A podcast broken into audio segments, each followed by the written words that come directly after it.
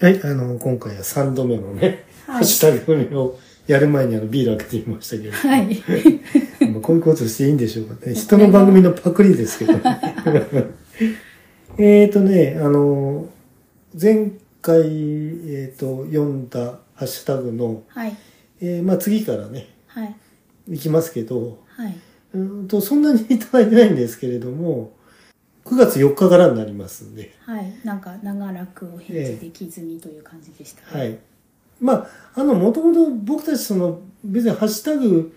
あの、まあ、いただいてないこともあったんで、うん。あの、読んでなかったんですよ、全然ね。はい。あの、まあ、ぼちぼちその、溜まってきたんで、はい。せっかくなんでっていうことで始めてますけど。そうですね。あの、X のはいポストそうですね。で、都度、あの、見てはいますけど。見たりお返事したりもしてるあんです、あけど。の、そのリプでね、あーリポストでねう、ん。うんしてますけどね。じゃあ、これは、エピソード387の、えっと、最初にあれ増やした時で、あの、細わらじ虫のことをね、あ、牧場物語です。牧場までのもう、ほぼ初期ですね。はい、そうですね。うん。えっと、それを、あの、ハンドクラフトペタヤさん、引用リツイートで、はいあの、して、あリポストでしてくれましたけども、はい。えっと、これは面白かった。我が家にもわらじ虫、かっことダンゴムシがいるので、もちろん共感もありつつ、言われてみたらな客観的なおかしさもありつつ、飼育に至る経緯や環境の作り方を個人の見解で詳しくお話しされていて、新しい気づきも得ました。ワラダン飼育者も餌餌にしているものも、あ餌にしてしている人もっていうことでね、はい。えーあの、ハッシュタグをつけてね、リポストしていただいたんですけど。はい。えっ、と、まあ、その後、僕たち、その、何度かね、イベントはにい。参加して、あの、ペターさんとはお話できてるんですけど、あの、ペターさんいっぱいいろいろ買わ買われてるのよね。えっ、と、その、虫もそうだし、はい。あと、今の幼体から、あの、育ててるのかな卵とか。はい。うん。で、この間は、だからその、わらじ虫だっけ出てきた。ダンゴムシ。ダンゴムシか。うん。うん。イベントにつれ連れてこられてましたけど。はい。えっ、と、作家活動の方も、まあ、ご本人的に充実しているかどうかっていうのは僕からは伺い知れませんけれども、あの、販売の方もね、かなりうまくいってるみたいで、あの、良かったですよね。はい。うん。あの、やっぱりその、えっと自分でその、作品買った方がね、あの、どんどん活躍されてるのを見るのは、すごく嬉しいですね。はい。うん。まさかのね、わ巻貝さんがダンゴムシにハマるとはっていう、この話をした頃にはそんな感じはしてなかったんですけど。そうですね。ダンゴムシなあ今もなんかかなり欲しいですけどね。はい。うちはその後、わらじ虫が、ええーケースが一つ更新してえ、はい。 まあ、二つあるケースのうちの、えっ、と、一つがもう結構汚れていたのえで、え新しく、あの、床材とか上に引いてあるものとかを、まっさらにしたところに、古いケースから連れてける人は連れて行き、連れてけない人はカエルの餌になりってい うふうに、わらじ天国とわらじ地獄に分か れて、はなるほどね。い。ああ本当それはあれよね。ガンダムっぽいんだけどさ。ガンダムを結局私全然履修してないので、うんうんどどれくらいガンダムと掃除系なのかがわからないんですけど、うん、まあまあ、どっちか食われちゃうって話じゃないんだけど。ううんん、うん。ただそのね。運命が分かれてえーと運命うが、まあ、地球にいる人とか、まはあ、いどこのコロニーにいる人とかね。はいはいコロニーってのはその全部宇宙船なんですけど、はい、そこがその、生活環境がね、うん、整えられてるコロニーとしてのあの人工衛星みたいなのがあるんですけど、はい、だからその、まあ、ガンダム知らないんですが、えっ、えとノーコロのノーコロじゃないね、A サブのジョンさはいはいはんがガンダム世界における食料生産とかをええ農業描写探偵とかでお話しされていて、えはいでまあとにかくそのステーキを作るのがいかに大変かみたいなねそういうコロニーではいはい牛を飼うとしたらそうだよね、うんどんだけの鑑定が必要なのかって同じもんねなんですけどそのそういう宇宙環境とかに、えー、とでその食料生産をしようとした時に、うん例えばじゃがいもを火星で育てるって話が「火星の人」とかっていう映画と小説うんがあって、で結局その火星には例えばじゃがいもは持ち込んだものがあっても土に肥料がないとかさ、はいそういうので、うんその肥料をとか人間の排泄物でやるしかないとか、うんああはいね、水をどうやって作るかの他に、うんやっぱりそのうーんとわらじ虫に相当する何かがいないと植物もまあ育たないんじゃないかなとかね、ああまあかかかき回す人いないとってうこと、ん、分解する人も必必要だし、うあんと共生細菌的な意味合いで。要うん、うん、そうですよねだからえっ、と地球的なその生態関係ってさあ環境ってさあの小さいものからあのうーんと積み上げられてきてるんで、えっと全体をいっぺんになんか再現しようとは無理だよね。うんあの、だからそういう要するに細菌とか、まあそういうことからも、ウイルスとかもあるんだし、はいあの、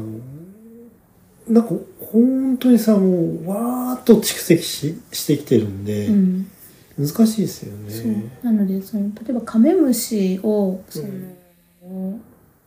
実験でというかはい。育てて、うんその実験動物にするとかカメムシの生態を知るのに、うん研究室の中で卵から親にして親がまた卵を産んでっていうサイクルがないとけその実験が続けられないんだけど、はい。その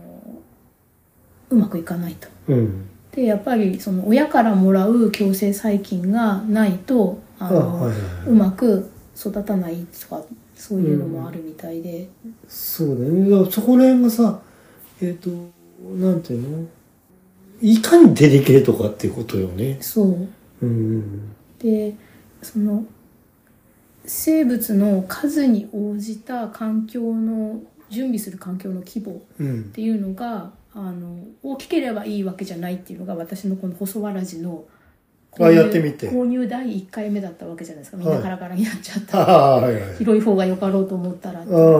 ドライアップしたとそう、んでペタヤさんはそのちょうどいい小さな環境をいくつも作って、あそうおっしゃうんおっしゃってましたでそれね、で全然小さくても大丈夫ですよってういうふうにん、はかえって小さい方がみたいなことをおっしゃってましたもんね、なるほどねで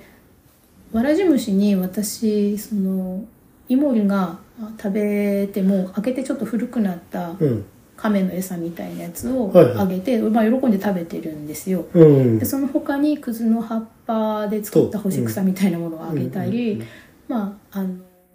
白菜とかうんをちょっと、あの窓辺で葉っぱ1枚やっぱりそれドライドライしてでしなっとしたやつをあげてそうすると、あの上手に食べたりしてて、うんうん餌は動物質のものも植物性のものもそうやって足りてるはずなんですけど、うん最近あの腐葉土を床材に使うとうんコバエが湧くのではいはい湧きがちなので、うんその餌さえちゃんと入ってるんだから腐葉土はいらないのではって思って、うんうんうん腐葉土を使わないタイプの床材にしたケースっていうのを作って実験したら、うん増えないんですよねあんまりそっちは。ああそうなんだ腐葉土重要みたいで。ああ腐葉土っていうのはねうんうんあのまあ農家の方も、うんあの腐葉土っていうのはねこう、うんあのいろいろ工夫して作られてる人多いですよねそうなんです果樹園とはいこういう人とはい、なので、うんその腐葉土の何がわらじ虫に細わらじにとって大事なのあかはいっはいてことまではまだわからないんですけど、うんで別に全滅したりもしないけど増え方がごくゆっくりになってしまっているあー腐葉土がある側に比べると、なるほどうね、ん、なんか面白いなってだから腐葉土だけの方がむしろいいくらいなんでしょうけあど。本来は、うんうんふかふかのね、うんあとねカブト、えー、とクワガタとかと朽ち木とかさ、はいあのくなんかその朽ちてきてく最中の段階とかさなんかいろんなものでその分かれるのかもしれないですね得られるものがあれはキノコ食べてるんでしたっけ禁もう止いやっていうわかんないよね本当腐に葉土を食べてるっていうふうに、うん昔はそのカブトムシとか、えー思ってたけどこうクワガタムシの幼虫って思ってたけど、うんまあ、カブトムシの幼虫はもしかしたら本当に腐葉土食べてるような気がするけど、んクワガタムシの幼虫はあそこに土の生えてる中じゃなくて朽木の中にいてあー朽木って土じゃないですよね、うんだから朽木の木を分解分解ししてていいるるキノコの菌糸とかを食べてるんですかね。なるほどねうん、それ売ってますもんね、そうやっあて。はいはいだからそのわらじ虫も何かそういう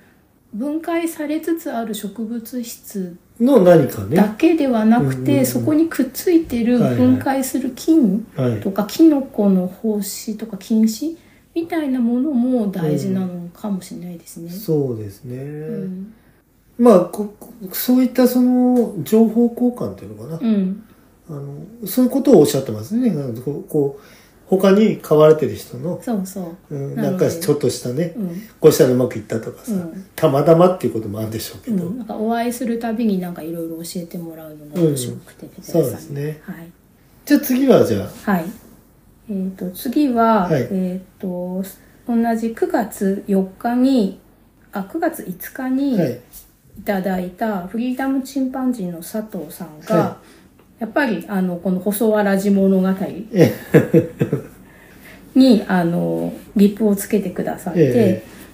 先日部屋で適当に育てているもみじの土を一度軽く掘り起こしたら細わらじが一匹出てきて慌てた様子でまたすぐに土へ潜っていきました飼っているつもりはないけど勝手に暮らしているようですっていううんあのちょっとしたちっちゃい鉢ですねそうですねうん、 1 0ンチ× 1 0ンチくらいですかね、うん、見た目そんな感じですけうどんね、なんか勝手に入り込んでる細わらじがいると生活にそうですこれねはチャンスだよ巻貝さんが こういうことでそうなんかついてきちゃったみ たいな、オープンな環境で、うん、で軽くもでも飼ってるって定義しないと、シューってやられておしまいかも 出たって 出おったってね、うんなるほどねそっかなんかこのもみじの土はどこから持ってこられたのかとか、うんあとそのまあ少なくも細わらじは卵を産むのをそのお腹に抱えて卵だけどっかに産むってしないんで、はいはいはい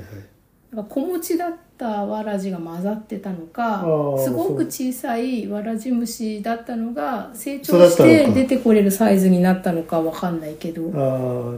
うね、ん、一応その表面的にはいないけど中で暮らしてるらしいっていうふうに、そうだねだからその生育環境によって、うんその表に出てるものが多いやつと、うんもう完全に中にいる人もいいんでしょうねこれね、うん、ただまあわらじ虫も、うえん、ーすごいいっぱい種類いるんですよね。あそうだよねその野生の種っていう、うん品種じゃなくて種の段階で。うんだから細わらじと思って飼ってるものが細わらじじゃない可能性もあるけど、うはいはいうちのは細わらじって名前で餌として売ってたのを持ってきたから一応スターターは細わらじのはずなんだけどうんうんうんうんそっかそっかでもその買ってきてる園芸用の腐葉土にこの佐藤さんのケースみたいに別のわらじが混ざってないとは言い切れないので、うんうんうそうんするとなんかいつの間にかハイブリッドしてハイブリッド別のわらじに置き換わってる可能性あもあそっかそっかまあなんか細話ではまああの強い生き物なんだねいろんなとこにいるでも自然に私はなんか一回全滅させましたけどあ あそれはあのほらこうあのなんつうの区切った環境に持ってきたからそうではいさ、はい、あの自然にいるものとしては、うんあの強い生き物かもしれないですね、うんじゃあ次行きますかはいまあ、次ははい私がその、えっ、と配信告知で、えっと391回はが2023年9月の、えっと気持ちのいい買い物はいの中でそのヘッドホンについて、あああの詳しいねうん、うんうヘッんドホンを買ったの良かったっていう話をして、うんそれが、えーソニーの、えー青い子ええそれはあのもともとふあのフフリーダムチンパンジーポッドキャストでそうなんです紹介されたものですよね、あの7506っていう型番が青い子で、うん 900ST っていうのが赤い子っていうふうに言われてて、でどっちがって言ってそれでジョンさんはそんなのどっちもでしょみたいな 話をされたので、それをそのジョンさんの曲の「あのえー、とマイ・ニュー・ギター」っていう曲があはいはあって、いはいその歌詞をちょっとパクっマイてニューギターってやつね。そうそうご機嫌ロックよね。そうそうそうんでそのそれをその配信告知に使ったら一応すぐあの分かってくださってジョンの名曲に合わせてくださってますねっていうふうに「ハはいッピーニューギター」っていうハッシュタグとともにうん。うんそうだうん、ね。今ちょっとフリーダムチンパンジーさんは配信がお休み中で、あ、そうですね。うん、なんか曲をみんな作ってる最中だったじゃないそうですね。だからあの、えー、とお休みがから戻ってこられる時にはあの曲もどれくらい進んでるのかなって、まあ、プレッシャーにならない程度に楽しみにしているんですけどそうですね。はいまあ、あの、あれなんですよね。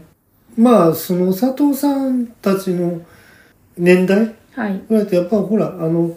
まあ、お子さんがどうとか、うんえっ、と、おお爪がどうとか、あの、す環境がこう、割と変わる時期だとは思うんですよね。はいなんで、その、まあ、こういうポッドキャストみたいな、その3人、三人合わせて配信してるような、あの、環境の方だと、えっと、3人のタイミングがこう、うまく合わないとね、うんうんと、まあまあ、それぞれ一人で撮っちゃえばっていうこともあるけれども、そもそもはそのさ、あの、バンド活動の一環としてのポッドキャストだから、そうですね、うんそのお便り会は佐藤さんが一人でされることも多いけど、うん。その他はやっぱりメンバーと話すのが楽しみの一そうつでですよね。収録を継いでみたいな感じだったりするのでだからまああの環境が整ってからね、はいやった方が僕もそれはいいと思うんですねまあいいと思うというかよその人がそんなことでもしょうがないですけどはいそれはそういうことでいいんだと思うんですけどね、無理のないよはい、うに、うんあのでもこうこう佐藤さんご本人も別にあのやめちゃうわけじゃないと、はいうん、あのまたねできることが、うんあの時期が来ればってことをおっしゃってましたねね、佐藤さんも仕事すごい忙しそうだったからそうですよね、うんかなりもう変則的なうん、その人が一人やしなんか仕事場でうん人が足りなくなってっていうので、うんうんうんまあだ僕の職場なんかでもうちねもう一人減ったらね大変なことなんででも人を採用しようみたいな動きは全然ない全然ないですね多分ねうちみたいな業態だとねなんつうかもうその募集かけらんないよねじゃあやっぱり知ってる人から口コミええで採用するみたいな感じ、それか部分的なこの仕事だけしてくださいっていうのはできると思うんですけどあもしその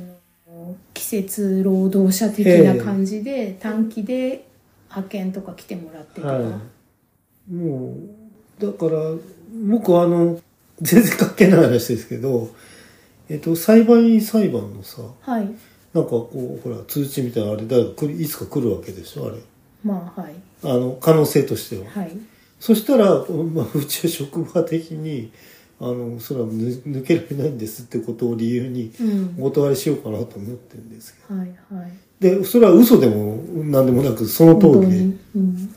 でも誰か来たら全くの未経験者では無理な仕事ですよねそれでもなんかできることってあるんですか、まあなくはないんだよね、うん、でも教えてる方が手間みたいな感じだったりしますよねああまあまあまあ最終的にはそうですけど例えばまあ私がは行ったりしたら、うんその何から何を教えてどの部分をやってもらうみたいな感じになるんですかいそうですねなんか例えば畳んで袋に入れるみたいな仕事だったらでまあまあできまわけですすけねど、ええまあ検品検品た検品あのその袋詰め、うん、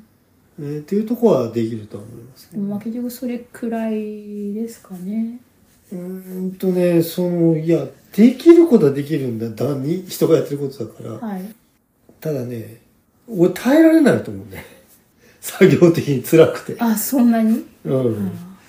だって一日立ちっぱではい片手使いっぱなしなんですよね、うん基本的には。はいで、ミシンかけりゃ、そのミシンも、えっ、と、まあ踏みっぱなし、手上げっぱなしって感じだから。はい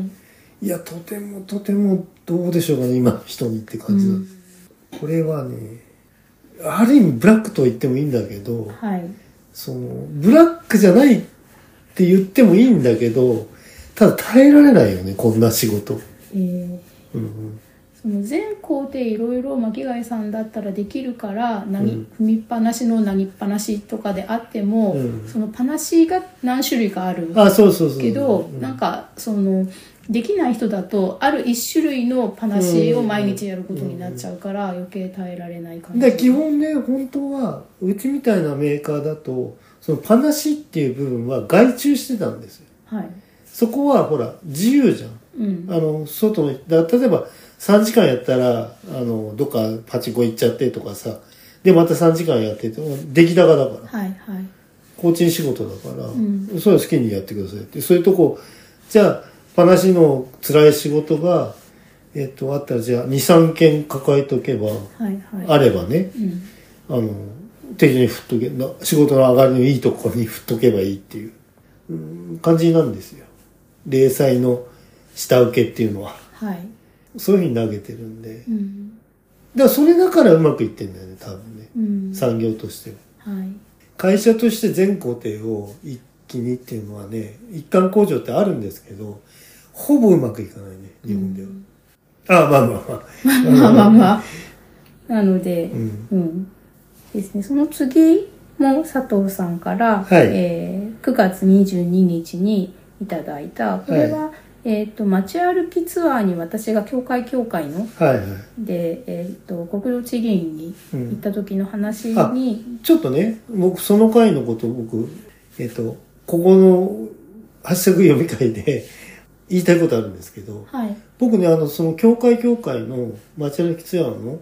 配信ね、僕、すごく自分が好きなんですよ。うん、すっごくなんかね、うまく喋ったか感がある、えー僕の推しのはいスナイト論会、これなんですよね。僕がすごく上手に聞けているっていう。聞けているっていうか、まあ、それはほら、鳥部さんのお話もそうなんですけど、はい、僕はあのどうもちょっと話の、えっと松永もその孫つき気味になっちゃうんですけどこの回ねなんかすごくスムーズにいったなってなんか題材がちょうど良かったんですかね。うーんそうですねまあ自分の中の蓄積してるものと噛み合う部分も多かったっていうことだと思うんですけど はい。ということでちょっと押しときます僕のお芝居になったわけですね。で、えっ、と、佐藤さんは、ええまあ、スマホやナビが発達する前は、うん山登りでも車の運転でも地図を読む力が問われていましたそうですね最近読んだ小説で戦時中に海軍軍人で天文学者でキリスト教徒でもあった実在の人物かっこ池澤夏樹の大叔父が歴と、えー海洋地図を作成する仕事をしていて興味深かったですって今日小説のタイトルは書いていないけどえ池澤夏樹さんの小説なんですかねえうんうんうんなんかね地図ってやっぱり地図大事でしたよねなんか地図読める人情報がられたんじゃないかな車でも何でも、はいうんまあ最初はみんなできないんですけど、うん、その、まあ、小学校の社会科の時間か理科の時間かどっちかでよ地図の見方を習って、えでその後は、えー、と車の助手席に座えってナビですよねナビをするっていう時代があって、うん誰か運転していない人は。うんで、えーっと今みたいに車のナビとかスマホのナビがなかった時代ですよね。そうですよねナビゲーションでももう全然なかったもんね昔は僕のあの世代ではね、はい、だからどっかに車で車出してくれる人がいるってなったら、うんあのその行く先まで乗ってるくる、えー、と広域地図っていうのはいはいはいにあの事前にその付箋を貼ったりして。そうですねあの飛んでることもありますかうらね、ん、だからそれがこのページの次のページがそのどっから繋がってると。数字じゃないから地図のこの見開きの地図の端っこに ABCD とかそうそうそうそ1234うってそ書うそいうてあってうんうんこの隣のエリアは P いくつっていうそうページ番号書いてあってってなってたけどそれも今や特殊技能ですかねそうですよねあの地図見たことない人がナビができてからは多いでしょうね。ね子供買なうんことてこもうないしシュッシュってスライドしそうだけどうん。地図を、うん。その作る方の人の話も面白いですよねここでその、はい佐藤さんも紹介されてますけどうん、うん。測量とかね。そううん。今はね、なんかほら、と人工衛星で写真撮っちゃってみたいなの出るんでしょ、できるんでしょうけど、はい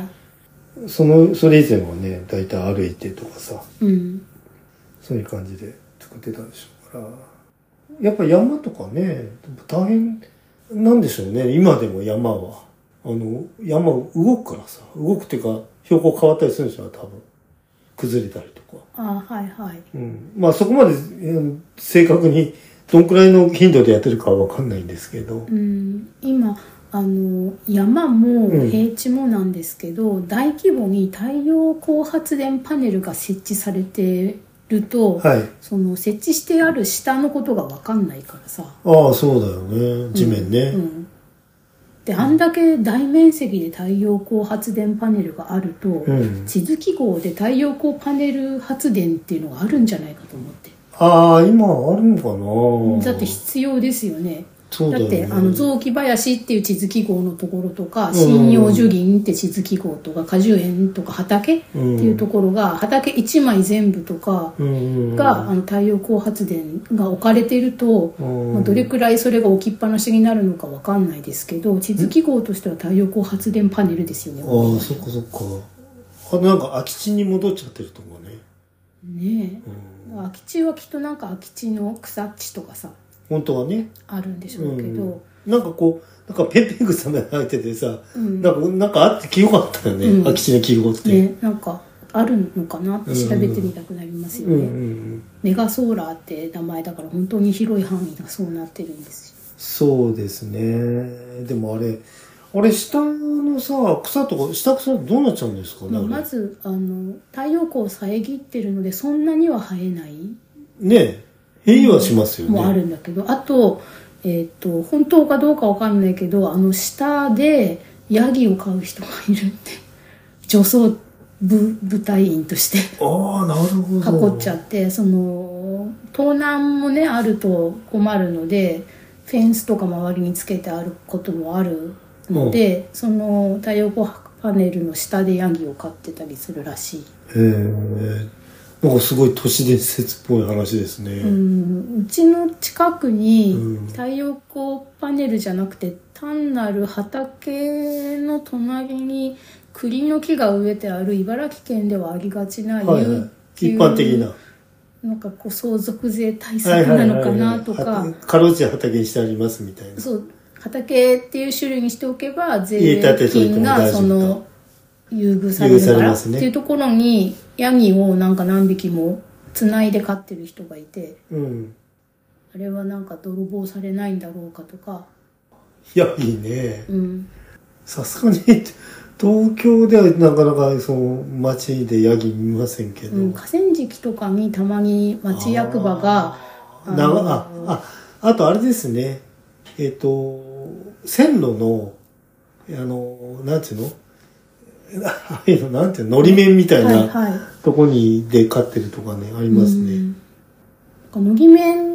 からうんくずがたくさん垂れてきてたり、うん歩道がくずでいっぱいになっちゃったりしてうん大変だってことをあのこの間実家に帰った時あはいはいに父親から聞かされたんですけど、うんそれでタクシーの運転手さんがその時にあのクズってクズの根っこって当然クズ湯とか取るようなごちそうだから、うんイノシシが来て掘っちゃうんだって話をへしててーだからクズがいっぱい生えてるとイノシシが来ちゃうかもしれないです、あなるほど、うん、いろいろあるのねそうへえ面白いねだから、まあ、佐藤さんがその思われてる地図うんのやつとあの岡山県ではどんな感じなのかなってああなるほどね、うん、このきっと佐藤さんも地図が読めるそうです世よね。代の方だと思うし、あとキャンプもよく行ってらっしゃるねから、、山も、山登りもね、んされてたんだとおっしゃってましたもんね。なので例えばキャンプに行く前にキャンプ場の周りの地形図とかうんご覧になって、うんうん。どこら辺にテント設営するのがいいのか とだかねさ、うん。あとこう駐車場からのこうアクセスがどうなってるかそとうだか、ね地図に載ってるんですかね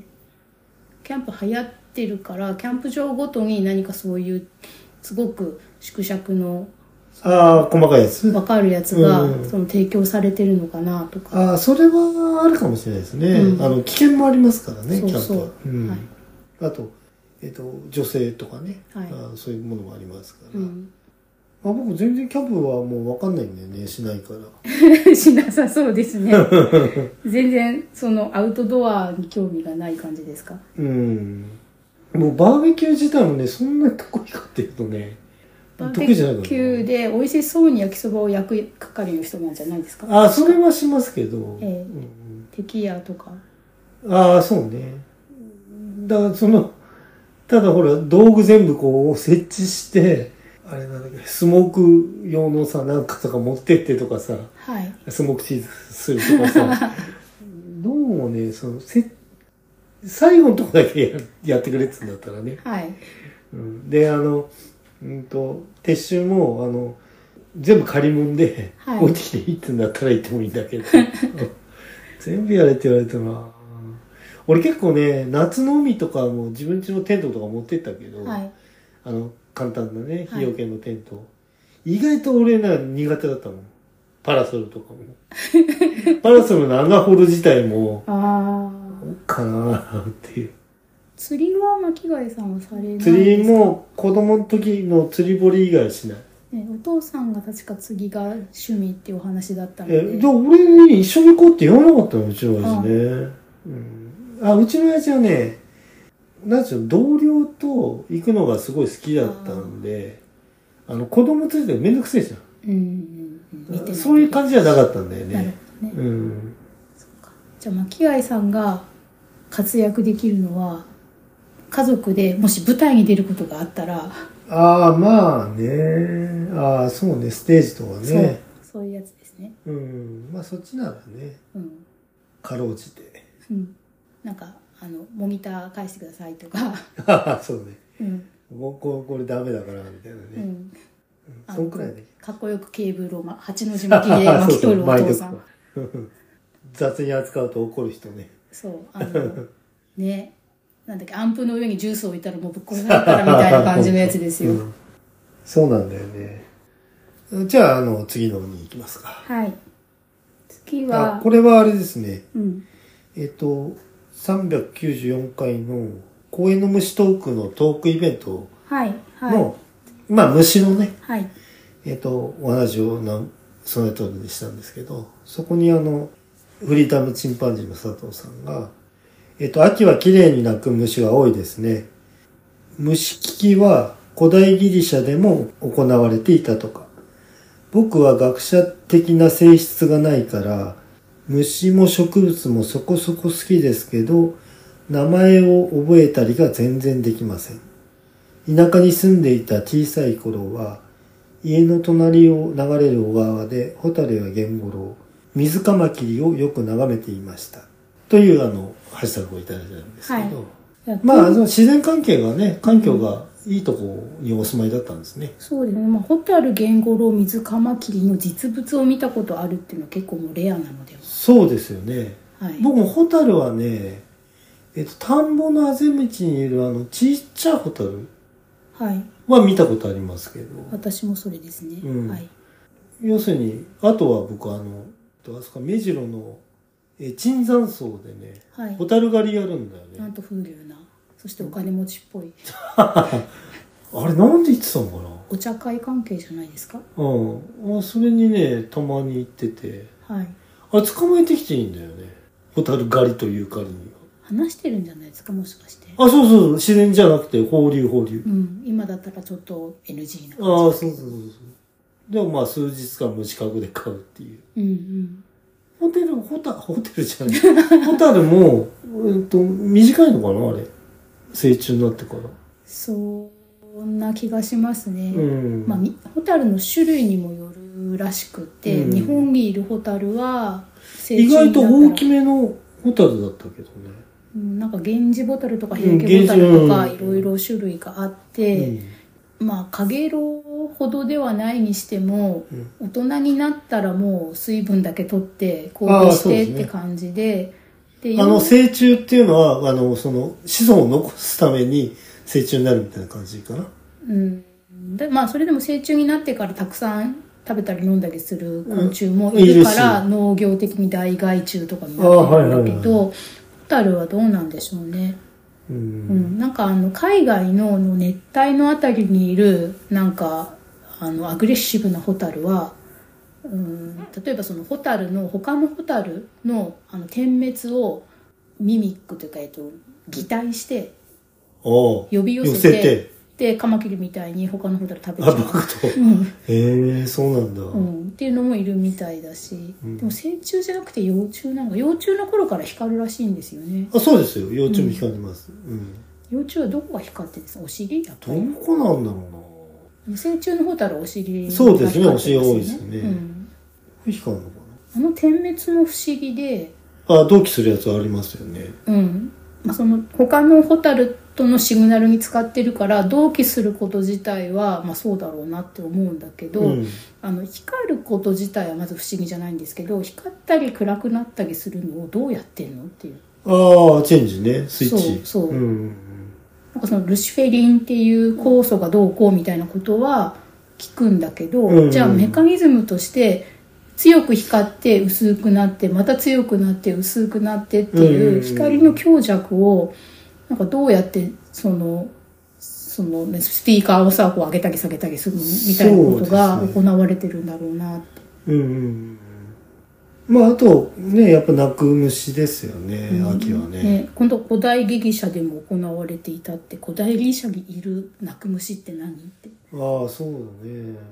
まあセミはなんかいそうだよねセミ聞いてその セミ聞きはしないだろうけど古代ギリシャで虫鳴きっていうのはあ聞きか、単に音を聞いて、ギンギン言ったりガチャガチャ言ったりうんしてるのを聞くゲームなのか、こううん虫同士をこう対決させる的なああはいはいはいやつなのか、うん持ち寄るのかその我こそはっていうかこれぞっていう虫をうん貴族が育ててて、うんうんで何月何日の夜ねっていうふうに決めてみんなで持ち寄って聞くとかそういうやつなのか。うんうんうんどんなやつなんでしょねえ虫は聞いたことないなでもなんか日本は平安ぐらいからいるのかなスズムシみたいのは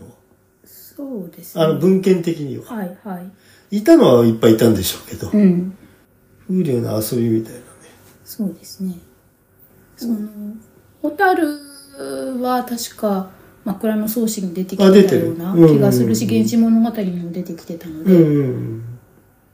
小樽をめでる文化ってのはあったのかそう、あの、取ってきて、部屋の中に放して、うんうんうんそうだよね、うん。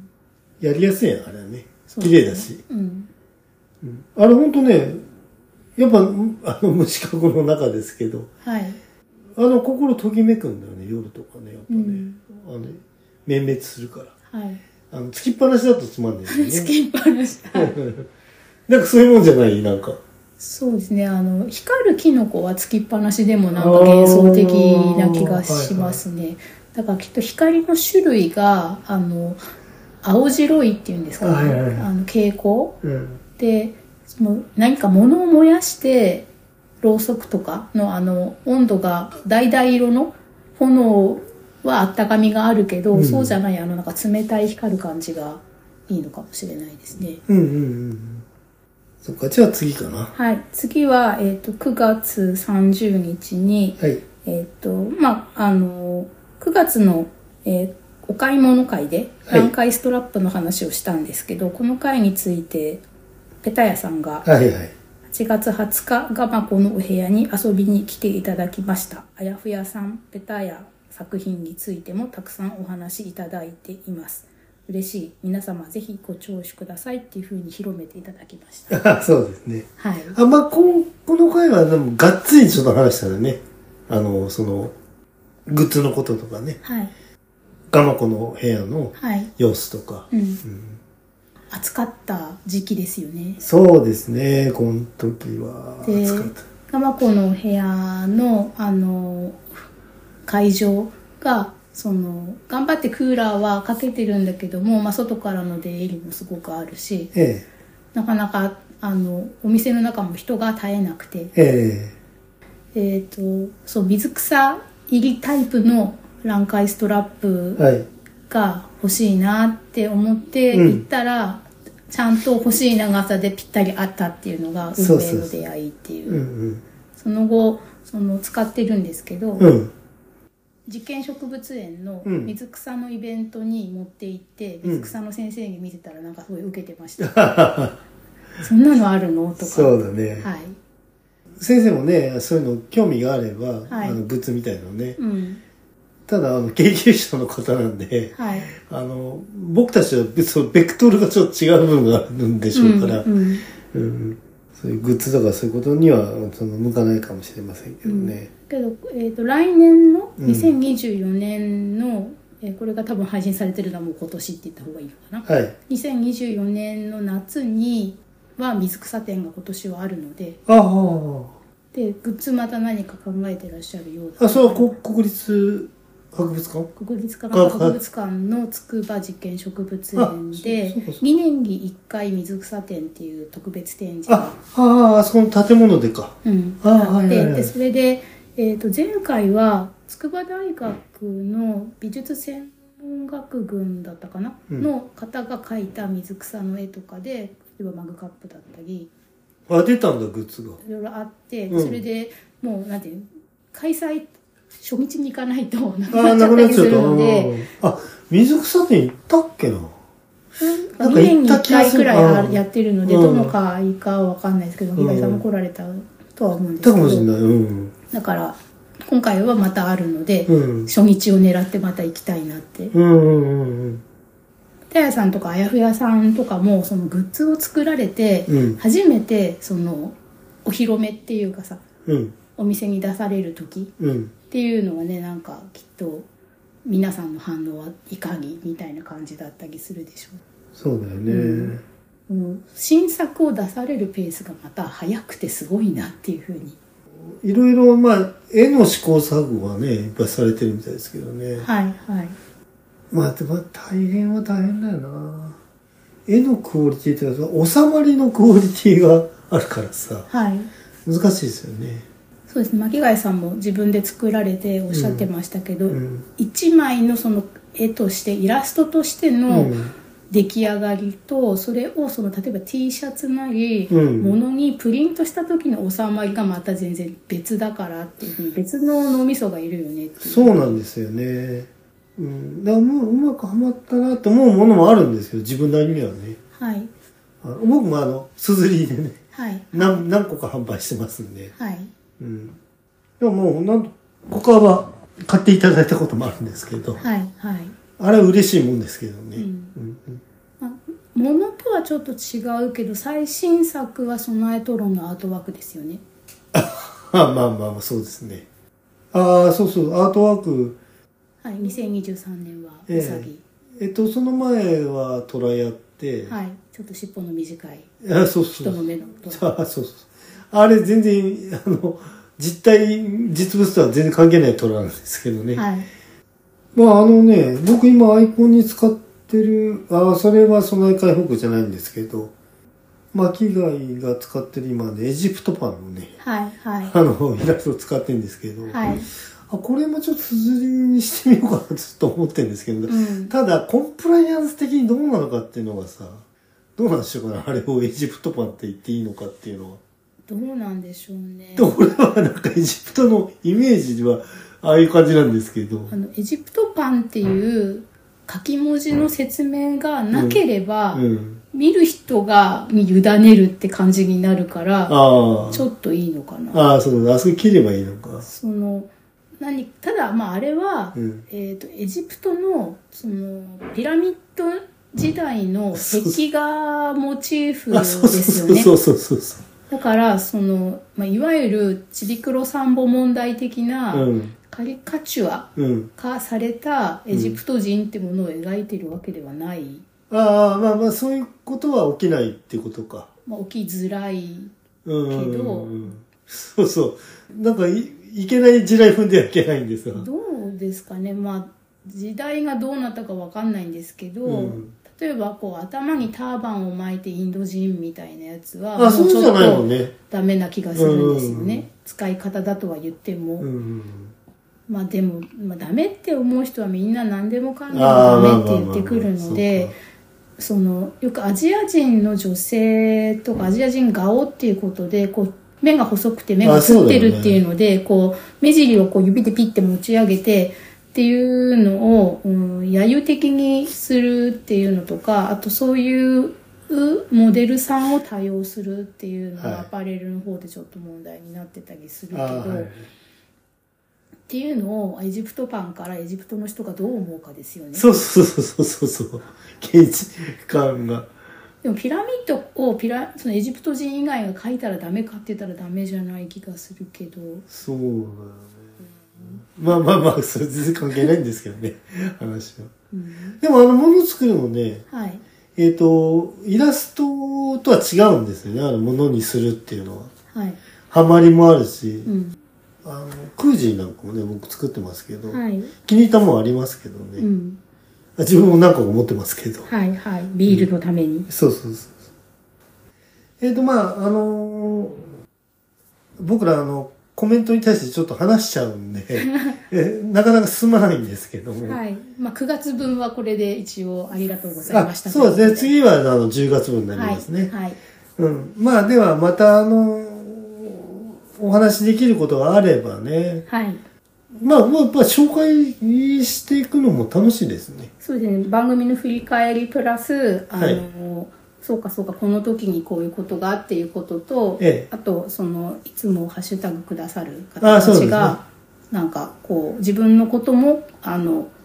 ハッシュタグにくっつけて話してくれるからああそういうこともっていうふうに分かるっていう、はいはい何がその引き出しを開けたのかっていうのが分かってえ